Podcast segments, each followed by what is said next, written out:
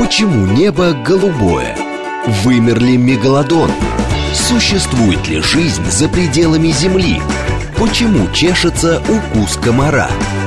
Об этом не рассказывают в школе, но все это хотят знать и дети, и их родители. Авторская программа детского популяризатора науки Александра Толмачева «Все обо всем». Ведущий отвечает на вопросы детей и их родителей в прямом эфире. «Все обо всем». Программа без возрастных ограничений. Добрый день, дорогие друзья! В эфире радиостанции «Говорит Москва» Александр Толмачев и познавательная передача об окружающем мире для всей семьи «Все обо всем». Мы продолжаем цикл наших встреч «След человека на Земле». Это мои рассказы для детей и родителей о том, как человек изменил природу нашей планеты. И на предыдущей нашей встрече мы с вами, друзья, беседовали о том, а, как происходит вымирание животных под влиянием присутствия человека на планете в целом. А сегодня я хотел бы, чтобы мы поговорили о насекомых, об опылителях, да, в частности о пчелах. Такая большая проблема, которую обсуждают сейчас везде. Интернет буквально наводнен э, фактами о сокращении численности медоносных пчел. Вот, и давайте мы с вами сегодня поговорим об этом, конечно, так, чтобы это было понятно детям, детям.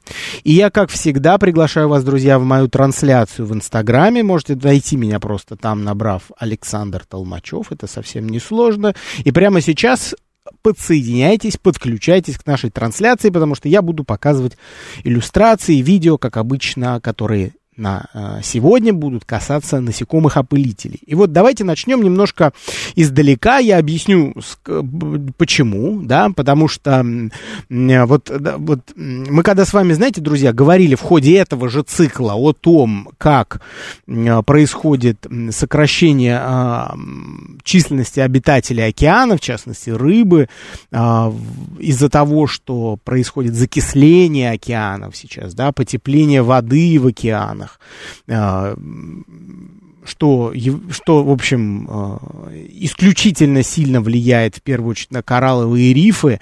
А, это такие области в океане, где сосредоточена жизнь буквально. Коралловый риф в прямом смысле кормит весь океан через множество пищевых цепей многоступенчатых. Вот, и когда гибнут, гибнут рифы, гибнут и обитатели океана, вплоть до самых крупных, даже китообразные, а, зависит от рифа косвенно. Так вот, когда я говорил о том, что рыбы в океане становится меньше в связи с а, глобальным потеплением, в связи с закислением океанов, в связи с тем, что массовый вылов в 50 50-е, 60-е годы прошлого века произошел. У многих, я сужу по комментариям, были э, возражения, ну ладно, придется без морепродуктов прожить. Ну, у нас же есть сельское хозяйство, но у нас же есть животноводство, да, то есть на суше человек, казалось бы, все сохранил, и все в порядке у него, да, суша его прокормит. Вот ничего подобного, друзья мои. Сегодня речь пойдет как раз о том, что происходит на суше, и каким образом и сельское хозяйство, и животноводство страдают от деятельности человека через насекомых опылителей, да. И а, для того, чтобы понять, почему эти крошечные, иногда назойливые насекомые так важны для нас с вами, нам предстоит сначала разобраться с тем, как вышло так, что насекомые и цветы оказались э, настолько тесно связаны, что разорвать этот союз просто невозможно. Одни напрямую зависят от других. И для того, чтобы понять это, нам с вами нужно поговорить вообще о том, как появилось опыление в природе, да?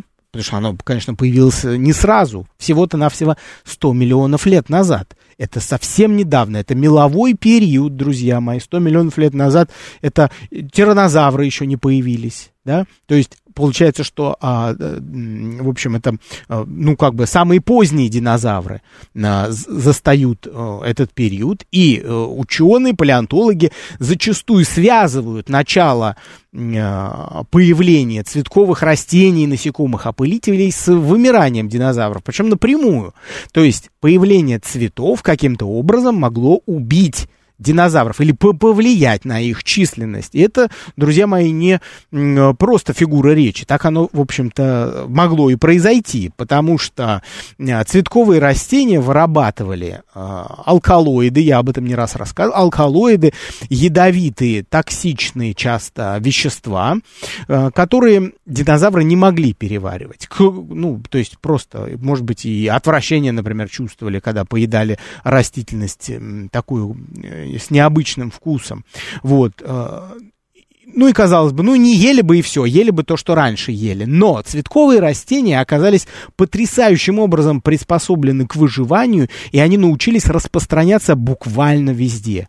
Как будто какая-то неведомая рука взяла и расселила цветковые растения по всей планете, и что динозаврам просто не было э, как-то от них куда укрыться. И они, цветковые, буквально стали вытеснять те растения, которые обитали на Земле до них. Что-то было у цветковых, что помогало им распространяться по планете, что как будто расчищало им Землю, и, ну, в общем, э, давала им везде и всюду зеленый свет. Сейчас нам кажется, ну, казалось бы, цветковые растения, ну, везде есть. Ну, а что такого? А, как, а еще какие-то другие есть, что ли? Бывает такое, спрашивают. И дети, и взрослые. Ну, конечно, есть и другие. Но цветковые, они оказались самые-самые продвинутые. Почему, друзья мои? Да потому что им помогали а, насекомые.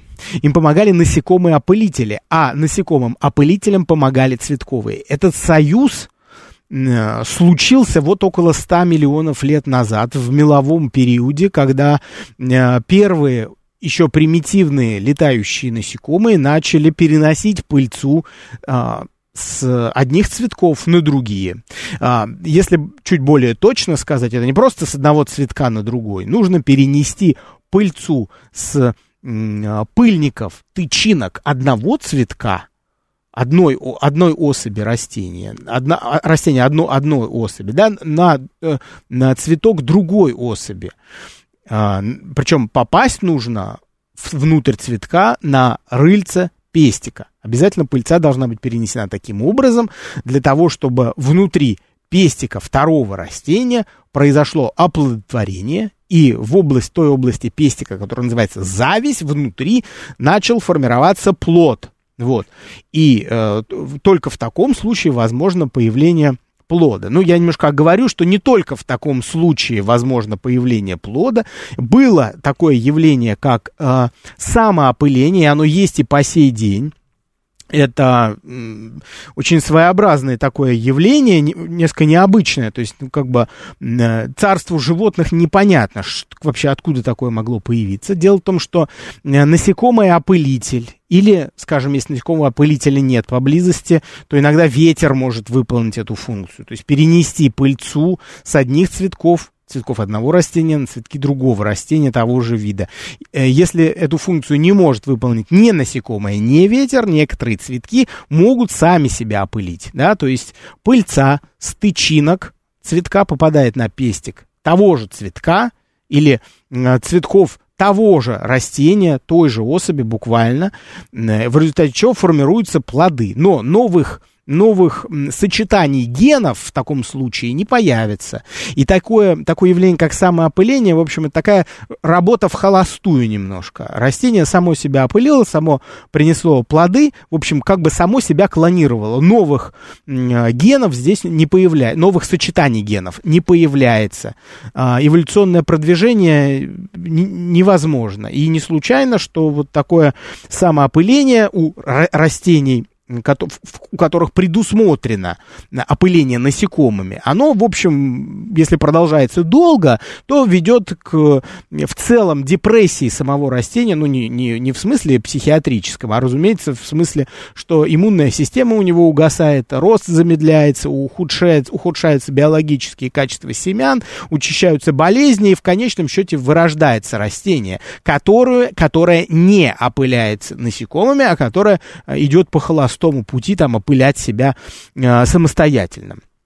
Вот, э, значит, до того, как э, цветки опылялись насекомыми, уже современными насекомыми-опылителями, к которым мы с вами привыкли, э, эту функцию мог выполнять и ветер, и он и по-прежнему ее выполняет, да, никто не снимает со счетов ветра, да, когда цветы, вот как у меня сейчас в трансляции видно, цветы растут в поле, ветер вполне может переносить пыльцу с одних цветков на другие цвет, цветки, и вполне удачно происходит процесс оплодотворения, а потом появление плодов этого растения с распространением семян. Се се семена тоже разносит ветер. Мы с вами об этом очень подробно говорили в нашем цикле про Красную книгу, и те растения, которые мы разбирали, мы говорили о том, как, в общем, ветер там разносит семена. Иногда даже насекомые участвуют в этом процессе. Например, муравьи, они очень любят семена цветковых растений растаскивать по, э, на большие расстояния, в результате чего... И после этого, да, погружают их в землю, и семена могут прорастать, и появляются новые цвет, цвет, цветки, да.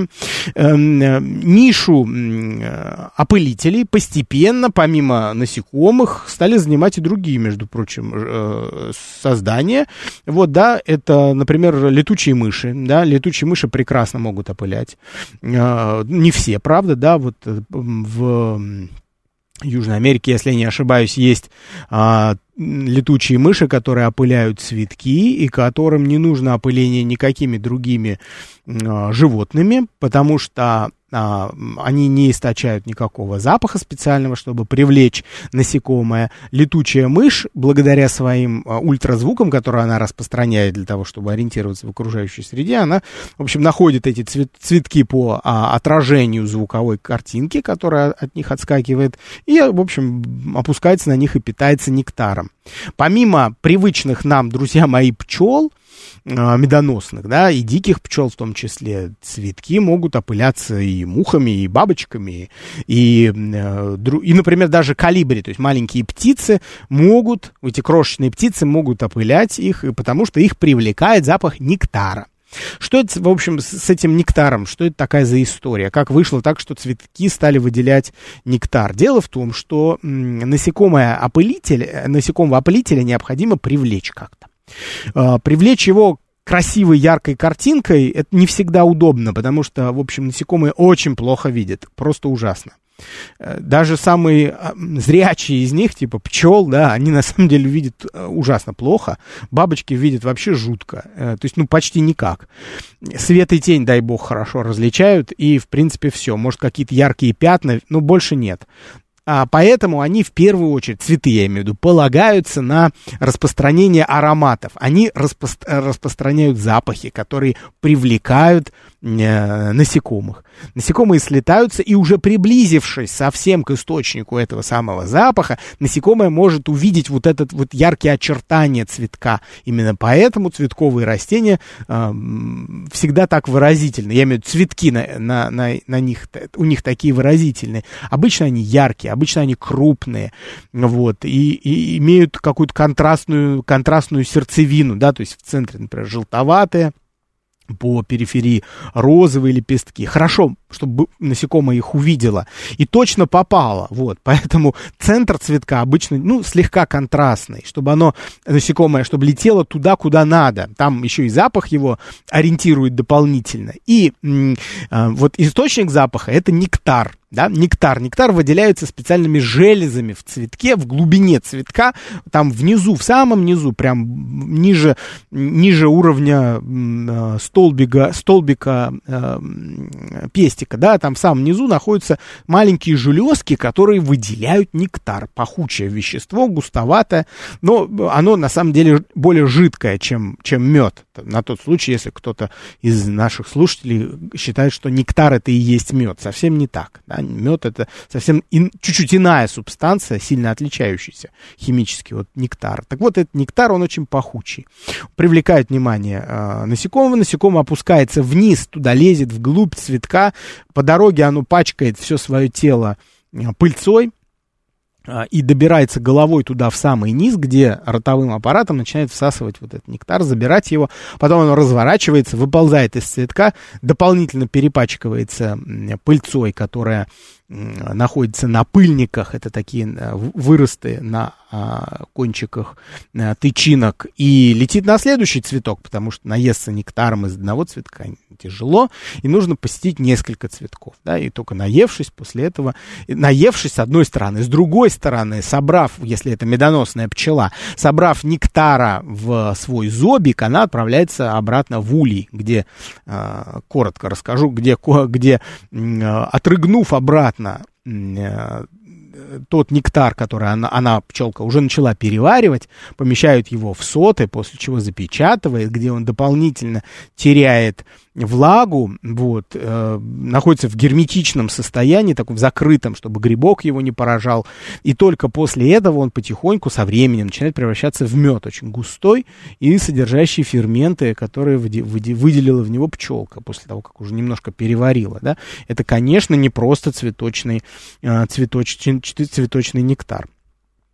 Так вот, таким образом получается, что уже в течение 100 миллионов лет насекомые-опылители дружат с цветковыми растениями, и благодаря тому, что союз этот какой-то оказался потрясающе прочный, и совершенно невозможно было его разорвать в ходе этого времени, э, насекомые-опылители начинают помогать а, цветковым растениям распространяться. Там, где есть насекомые-опылители, там есть цветковые растения. Таким образом, их становится настолько много цветковых, я имею в виду, что они начинают вытеснять э, все, а всех остальных.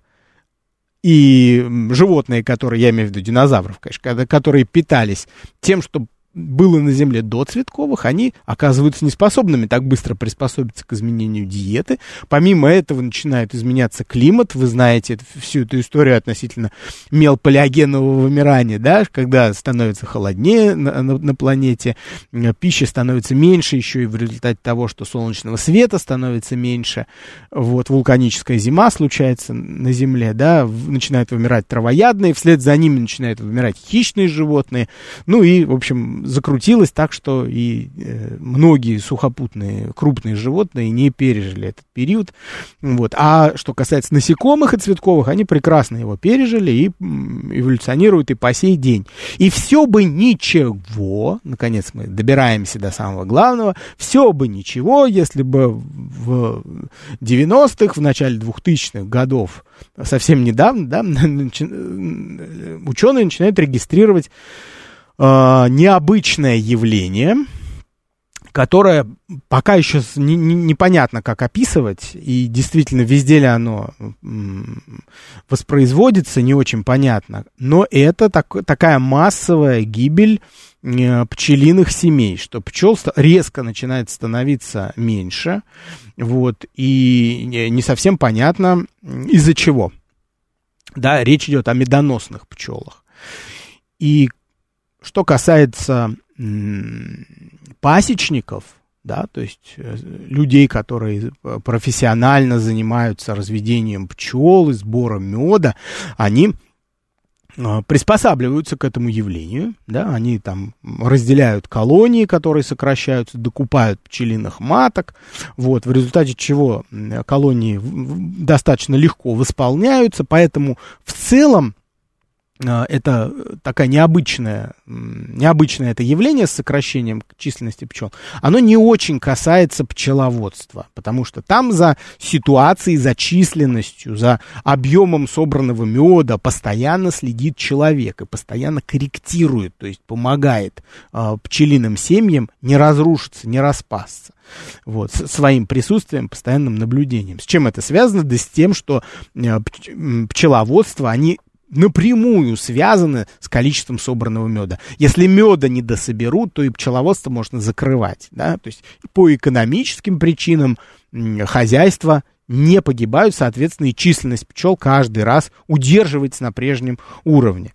Вот. Но это касается пч пчелы, которую человек одомашнил. Но ведь э, есть масса других пчелопылителей, которых мы с вами не учитываем здесь, и человек не может контролировать эту ситуацию относительно падения численности их. Я говорю о э, пчелах диких, и я говорю о шмелях. О шмелях.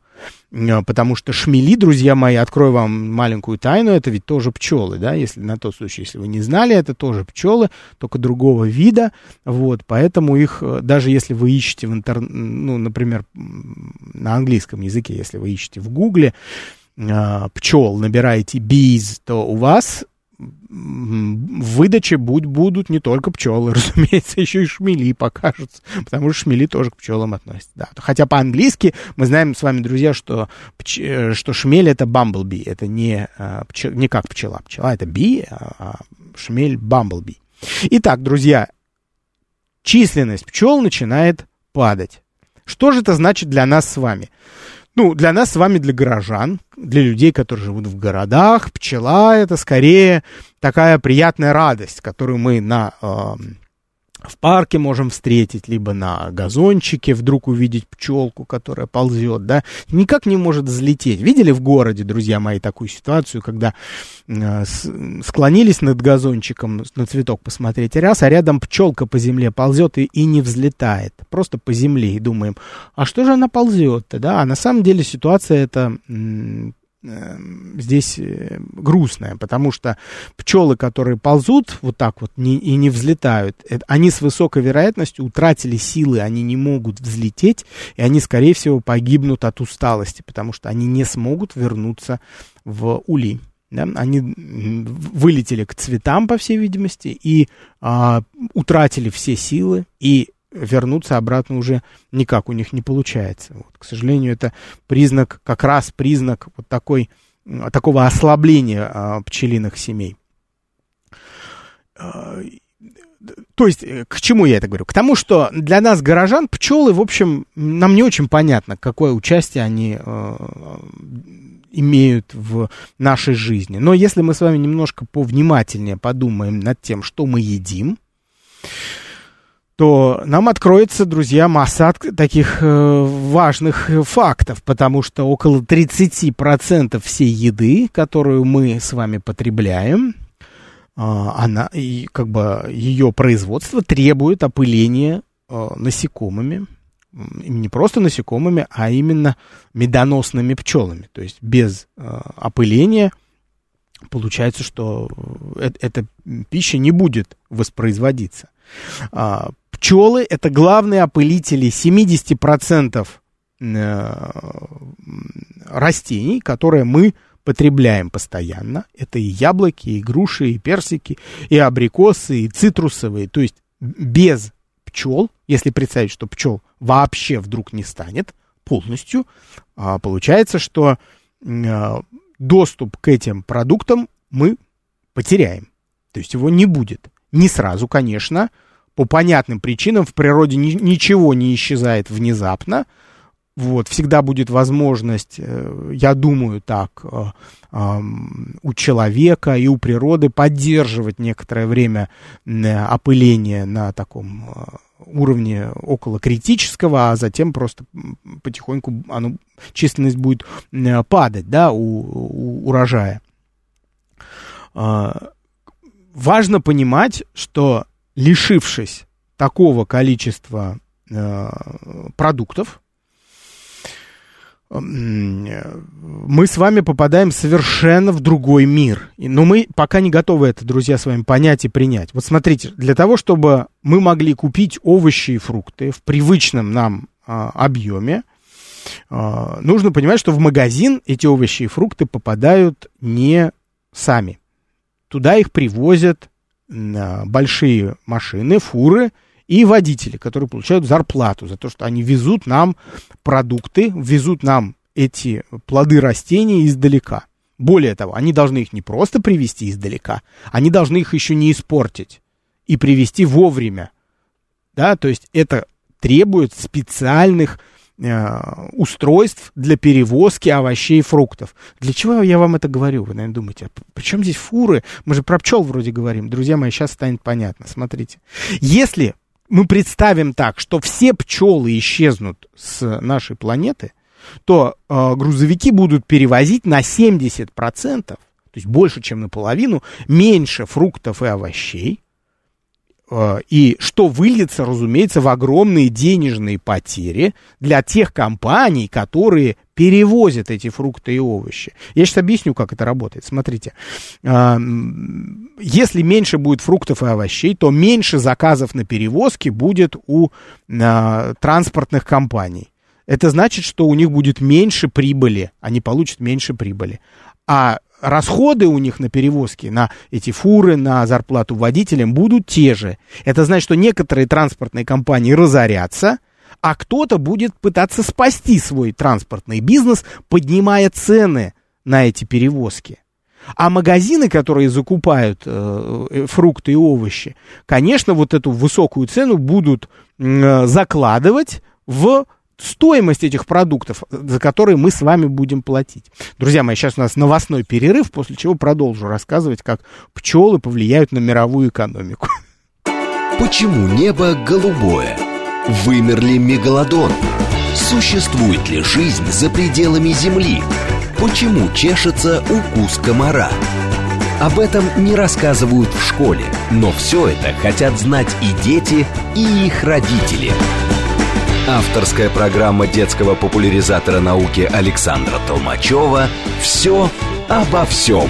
Ведущий отвечает на вопросы детей и их родителей в прямом эфире. «Все обо всем».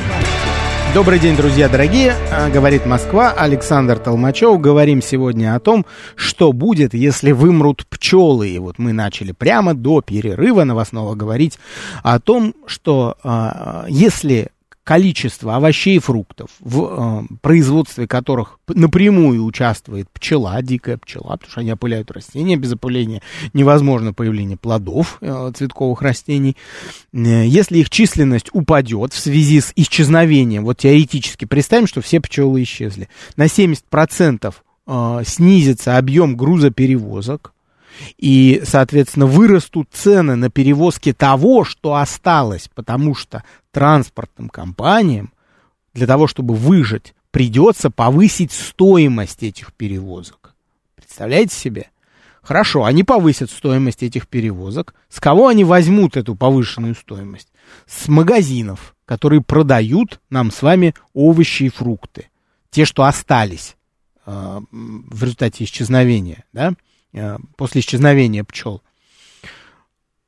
Получается, что магазины должны будут купить оставшиеся овощи и фрукты, да вообще все товары а, по более высокой цене, чтобы а, эти не, недостаток денег компенсировать транспортным компаниям. В итоге мы с вами, придя в магазин в какой-то момент, обнаружим, что цены на продовольственные товары очень сильно выросли выросли так, что некоторые товары просто перестали быть нам доступными. То есть смотрите, какой вывод, друзья мои. А, исчезли вроде бы пчелы, перестали опылять, скажем, яблони, груши, персики, сливы, а у нас с вами в магазине невозможно выросли цены. Так выросли, что мы теперь половину вещей, ну скажем, например, да, не можем себе а, позволить, не можем купить. Вот так вот. Получается, что мы начнем экономить на каких-то а, на каких-то уменьшать какие-то свои собственные траты для того, чтобы позволить себе хотя бы на немножко на прежнем уровне еще продержаться, на прежнем уровне расходов. Хорошо, давайте еще, еще одна важная штука, которая может произойти, если мы представим себе, что все пчелы исчезнут скажем, ближайшие сто лет, и человечество не сможет их спасти. То есть будут жить в каких-то резервациях в ничтожных. А, это исчезновение, друзья мои, такого а, важного напитка для, для многих взрослых, как кофе. Кофе, друзья мои, это, это жареный плод а, кофейного дерева. Два сорта основных, это арабика и рабуста. Арабика основной, кофе, который э, по всему миру продается. Рабуста немножко другой вкус имеет. Вот. Э, и надо понимать, что кофейное дерево это точно такое же цветковое растение, как и все остальное.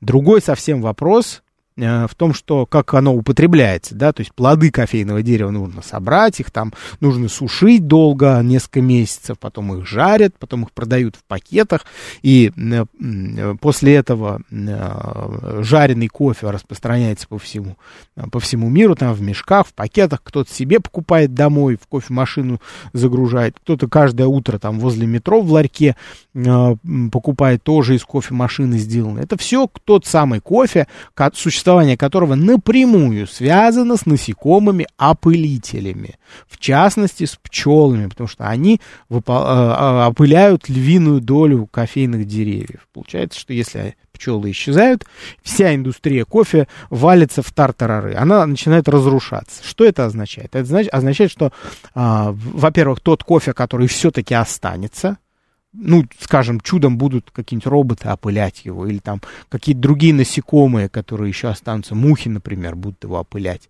вот, э, то это будет кофе, который будет стоить как, как, не знаю, как самолет заправить, да, то есть очень дорого. Никто не сможет себе это позволить, разве что самые-самые богатые люди. Я, конечно, утрирую, друзья мои, но, тем не менее, это, это и нужно сделать прямо сейчас, что мы, мы с вами представили, что нас может ожидать, если а, мы не убережем наших маленьких, маленький народ, как писал Киплинг в историях о Маугли, он там диких пчел называл маленький народ, да, маленький народ, который сделали большое дело, кстати, напомню, они там от рыжих собак помогли освободить волчью стаю. Дикие пчелы, кстати, действительно очень агрессивные. А, что еще произойдет? Да, вот э, при э, падении всей кофейной индустрии мира в первую очередь пострадают страны Латинской Америки, потому что там экономика стран прям сильно, сильнее, чем в других странах, связана с э, экспортом кофе, с производством и отправкой, продажей по всему свету кофе. Вот, и, ну, разумеется, для нас с вами это означает только то, что мы должны будем отказаться от этого напитка и забыть его вкус постепенно. Конечно, при этом масса людей потеряет работу. Кофейные компании, кофейные точки, все это уже перестает быть нужным. Надо, надо ведь понимать, что, что, э, что индустрия забегаловок, вот таких маленьких ресторанчиков, куда можно зайти, там булочку купить, что-то еще, они в основном держатся как на опоре э, главной, это, это кофе. Если убрать оттуда кофе, уйдет основной поток, и э, такой магазин может стать вообще нерентабельным. То есть невозможно будет вернуть те деньги, которые мы тратим на то, чтобы его содержать, арендовать это пространство и прочее. Вот. Понимаете, что значит кофе? Кофе это значит масса торговых точек, где мы привыкли покупать фастфуд, может просто обвалиться. Э, не хочется этих экспериментов. Давайте дальше. А, что еще пострадает, друзья? Это ведь только начало. Пострадает еще много чего. Пострадает животноводство. Каким образом? Мы с вами привыкли, что крупный рогатый скот, ну, коровы, да, которые дают нам молоко, а, козы, овцы, они едят что? Мы с вами привыкли, что травку едят, ходят они по лужку и едят травку. на самом деле они не только травку должны есть, они должны есть особый, особый корм, который им готовит человек, для того, чтобы корова, и, ну, давайте корову возьмем, для того, чтобы корова э, дала определенный объем мяса, дала определенный объем молока. Человек же постоянно считает, он же сидит с счетами возле этой коровы и смотрит, так, что-то ты худая, дорогая моя, надо тебя подъесться немножко, да, или Э, скажем, молочка что-то мало дает, надо таких коров больше не покупать, нужно коров более молочных покупать. Вот, человек сидит со счетами, и он не может допустить, что одна коровка а, в один год даст один объем молока, а в другой даст поменьше. И можно будет еще два года ждать, э, нужно будет два года ждать, пока она даст тот объем, который человеку нужен. Человек все это не, не приемлет. Человеку нужно, чтобы постоянно было и много и мяса, и молока. И поэтому человек кормит специальным кормом корову, а, обеспечивая ей достаточный вес, то есть достаточный объем мяса, который она может дать, и, э, разумеется, молока. Для этого в корм скота добавляют люцерну. Такое растение, которое похоже а, на клевер, относится к бобовым, вот, питательное и э, при, используется при откорме э, коров и быков в том числе. Так вот, люцерна это самое, она опыляема только Э, медоносной пчелкой. Больше никто не может опылить люцерну. Если мы представим себе, что пчелы исчезают совсем, то и люцерна должна будет исчезнуть через некоторое время на совсем. Вот скажем, вы скажете, ну а пускай ее ветер опыляет, мы ее посадим, эту люцерну в поле, будет дуть ветер, и он будет переносить пыльцу. Друзья мои, строение цветка люцерны препятствует самоопылению и ветроопылению. Такие там цветки. Это растение так называемое энтомофильного типа, то есть растение, которое без насекомых никуда, вообще никак. И если пчелы исчезнут, все, до свидания, исчезает люцерна, а без люцерны а, молоко и объемы молока, собираемого а, в, в животноводствах, а, в хозяйствах, да, и мясо сильно упадет. А что для нас это с вами значит? Ровно то же самое, о чем мы говорили с сельским хозяйством. Получается так, что то мясо, которое все-таки останется, ну, чудом, пока еще, оно сильно вырастет в цене если оно вырастет, вырастет в цене, то поставщики этого мяса будут, соответственно, поднимать, э, вырастет, то продавцы мяса, соответственно, будут закладывать эту стоимость, в, которую они тратят на его закупку, в стоимость, продавая нам это мясо. В итоге мы с вами получаем колоссальный, колоссальные расходы и что нам делать? Тем людям, у, которого, у которых доходы не растут, скажем, а падают только. Что для них это значит? Для них, значит, надо отказаться от мяса, чтобы переходить на, на траву, себе люцерну растить, выращивать на балконе, видимо. Еще одна проблема, друзья мои, не только в люцерне ведь дело. Для выращивания скота нужны комби-корма, комби-корм, комбинированный корм, да, туда добавляют отруби и масличные, масли, масличные культуры, извиняюсь, масличные культуры. Это особые э, растения, которые содержат белки и жиры. Это подсолнечник, рапс, соя, а, пальма, которая масло дает, друзья мои. Вот и чтобы это обязательно нужно, чтобы коровы давали достаточно мяса и молока. Вот это все части вот этого, этих компонентов, которые должны, должен есть рог, крупный рогатый скот, чтобы быть нам полезным в том же виде, в котором он сейчас нам полезен, да, чтобы не, не давать нам меньше молока и мяса. Если коровы перестанут получать достаточный объем вот этих масличных культур, или масличных культур, как, наверное, правильно говорить, э, получается, что это приведет к чему? К тому, что объемы молока и мяса тоже будут падать. А это что значит автоматически? Что тот объем, который останется, он начнет стоить дорого. Что же это для нас все значит? Это не значит, что вот просто и молока, и мясо. Ну хорошо, а я молоко вообще не пью, я скажу. Я только ряженку, или, скажем, я сметану люблю, а молоко нет.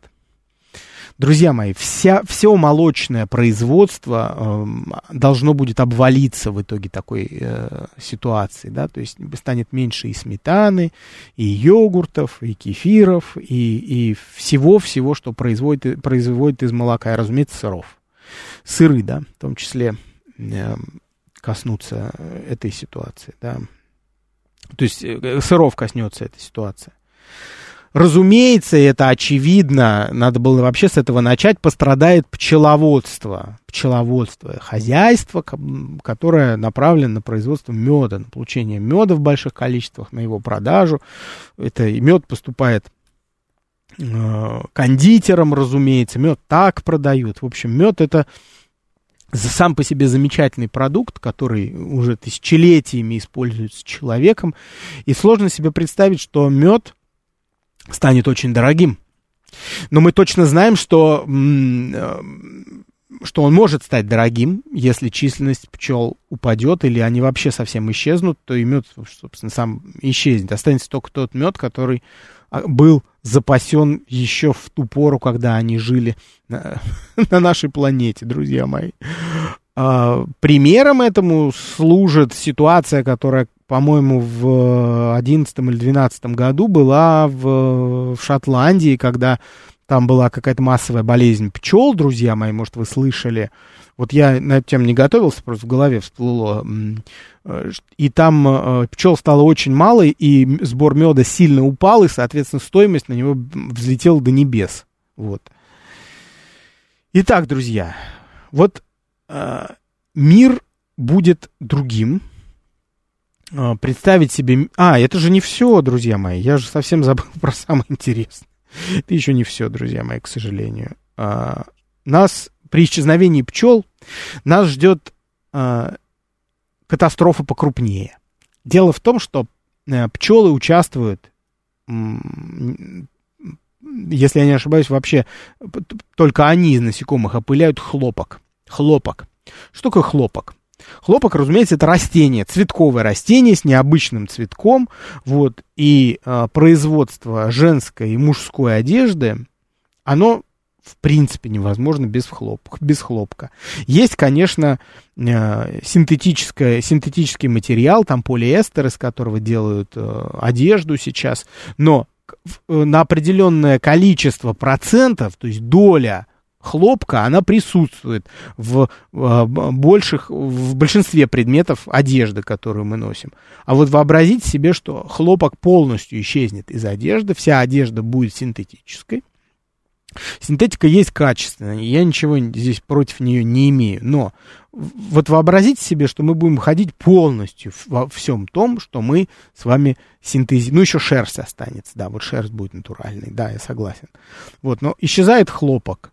Что это для нас с вами значит? Ну, а, это, наверное, значит, что нам нужно будет больше шерсти использовать э, в, в одежде, да, это значит, что больше животных нужно э, раз, больше вкладываться в животноводство, чтобы э, получать больше шерсти для производства одежды. Ну так что ли? Ну как- как-то, наверное, в эту сторону будет меняться э, экономика, если исчезнет хлопок.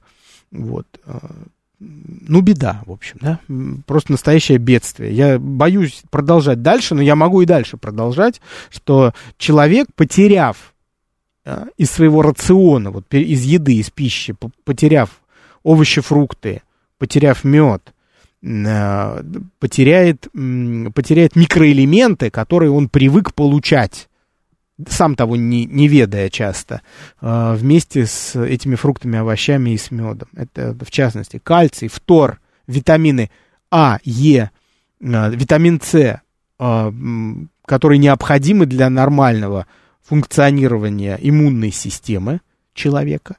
А если человечество начнет недополучать после вымирания, скажем, представим себе это вымирание, да, после вымирания пчел перестанет получать э, витамины и микроэлементы. К чему это приведет? К увеличению э, частоты инфекционных заболеваний. Потому что я сомневаюсь, что, например, в бедных странах э, будет возможность покупать каждой семье витамины и микроэлементы и самостоятельно и регулярно их получать. Да, я имею в виду в аптеке в виде э, таблеток. Вот. Таким образом, диета человека меняется. Э, если из нашего рациона убрать мясо коров, ну, наверное, сильно мало что изменится. Вот. Но если убрать молочные продукты, то сложностей возникнет существенно больше.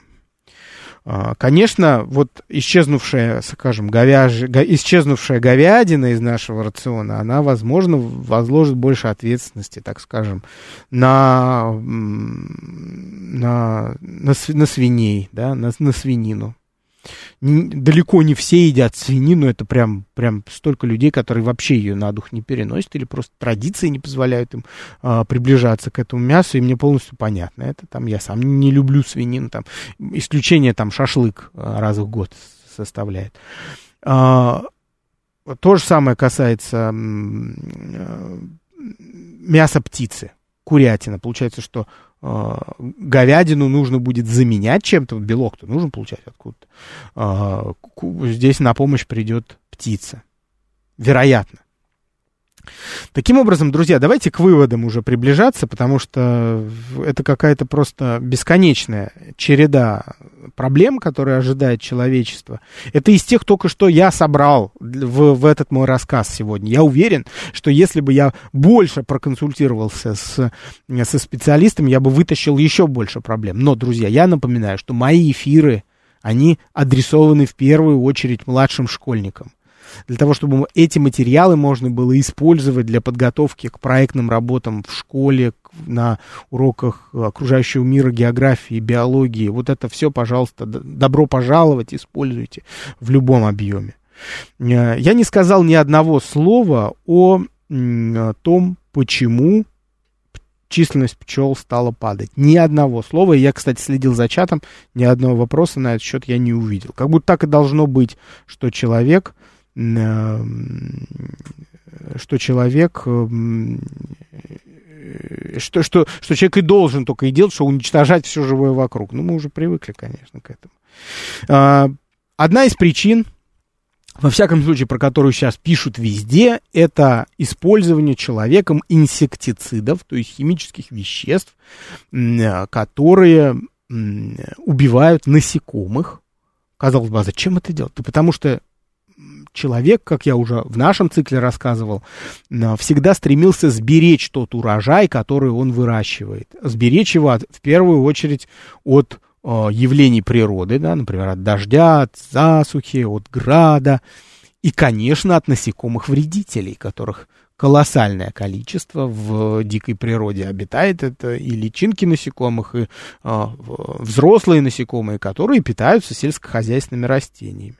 И для того, чтобы защитить растения, сделать их несъедобными, человек использует Э, такие инсектициды, как неоникотиноиды. Неоникотиноиды получили большую популярность э, в сельском хозяйстве. Ими опрыскивают, опрыскивается большинство э, сельскохозяйственных растений, начиная с состояния семян. Вот мы семечко забрасываем в землю, оно уже содержит в себе вот эти неоникотиноиды. Это значит, что взрослое растение – а, полностью будет в некотором количестве иметь в своем составе вот эти вещества. То есть любая часть растения фактически будет иметь а, в себе э, ядовитое вещество, которое, необх... которое будет убивать насекомых. Это, наверное, хорошо защищает от вредителей. Но, увы, если неоникотиноиды попадают в организмы, в организм насекомых опылителей, пчел в частности, это, еще раз напомню для тех, кто недавно присоединился, это не только медоносная пчела, это и дикие пчелы, и шмели в том числе. Шмели ведь это тоже пчелы. И э, отравившись этим веществом, пчелка погибает далеко не сразу. А, некоторое время она, она действительно страдает, потому что она перестает летать по прямому маршруту. Что это значит? Вот пчела, она ведь летает от, э, от цветов к улью и обратно. Вот, она должна летать по прямому маршруту. Она перестает летать по прямому маршруту, сби, начинает сбиваться, а, залетать в чужие семьи, в чужие колонии. А если в колонию прилетает чужая пчела, которая не имеет отношения к, к этой семье пчелиной, а, то ее участь предрешена, потому что пчелы убивают чужих пчел, которые не являются их родственниками, которые заходят в чужие ульи, да, это просто как мясорубка, они их разрывают там на куски. Поэтому э, нужно понимать, что в такой ситуации просто это смертный приговор для пчелки, если она начинает летать не по своей траектории. Кроме того, у них происходят и другие неврологические отклонения, да, то есть когда они начинают летать а, по, зигзаг, по зигзагу, то есть путь их удлиняется, вместо того, чтобы лететь по прямой линии, они начинают лететь по кривой такой извивающейся. Это значит, что путь их удлиняется, значит, что физическая нагрузка на них возрастает, они быстрее устают и в некоторых ситуациях просто не долетают либо до цветка, либо до улья, просто погибают от усталости. Помните, я говорил, что если вы увидели на земле пчелку, которая ползает, но не взлетает, эта пчелка, вероятнее всего, очень устала, и, возможно, она даже погибнет скоро. Вот эти явления, они приводят постепенно, приводят к уменьшению численности пчелиных колоний – что э, в отдаленной перспективе, не очень понятно, сколько времени, но вот все пишут лет про 100, что где-то вот через 100 лет можно, а численность пчел может снизиться критически, что экономики э, мира, они будут уже реагировать на это вот так, как я сегодня описывал, ростом цен и огромными проблемами с продовольствием, друзья мои. Спасибо вам большое, что вы были сегодня со мной. Мы продолжаем и продолжим наш цикл э, бесед об э, том, как окружающий мир изменился под влиянием э, человека. Он, цикл наш называется «След человека на Земле». Меня зовут Александр Толмачев. Вы можете найти меня в Инстаграм, следить за а, историями об окружающем мире, которые я рассказываю постоянно. А мы с вами увидимся, услышимся, точнее, и увидимся, да, и на следующей неделе в субботу, ровно в то же время. Всем пока, друзья.